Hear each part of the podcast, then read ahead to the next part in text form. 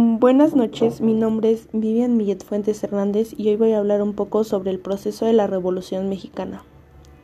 La Revolución Mexicana redibujó México hace poco más de un siglo. El conflicto armado que se dio entre 1910 y 1917 se inició como una lucha en contra de la perpetuación en el poder del general Porfirio Díaz, pero derivó en una guerra civil entre facciones que luchaban por la auténtica revolución.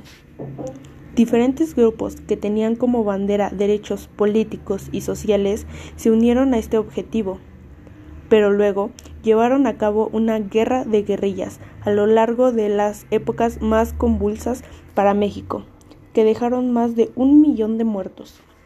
Parece ser una cruenta lucha por el poder, pero también tuvo frutos positivos.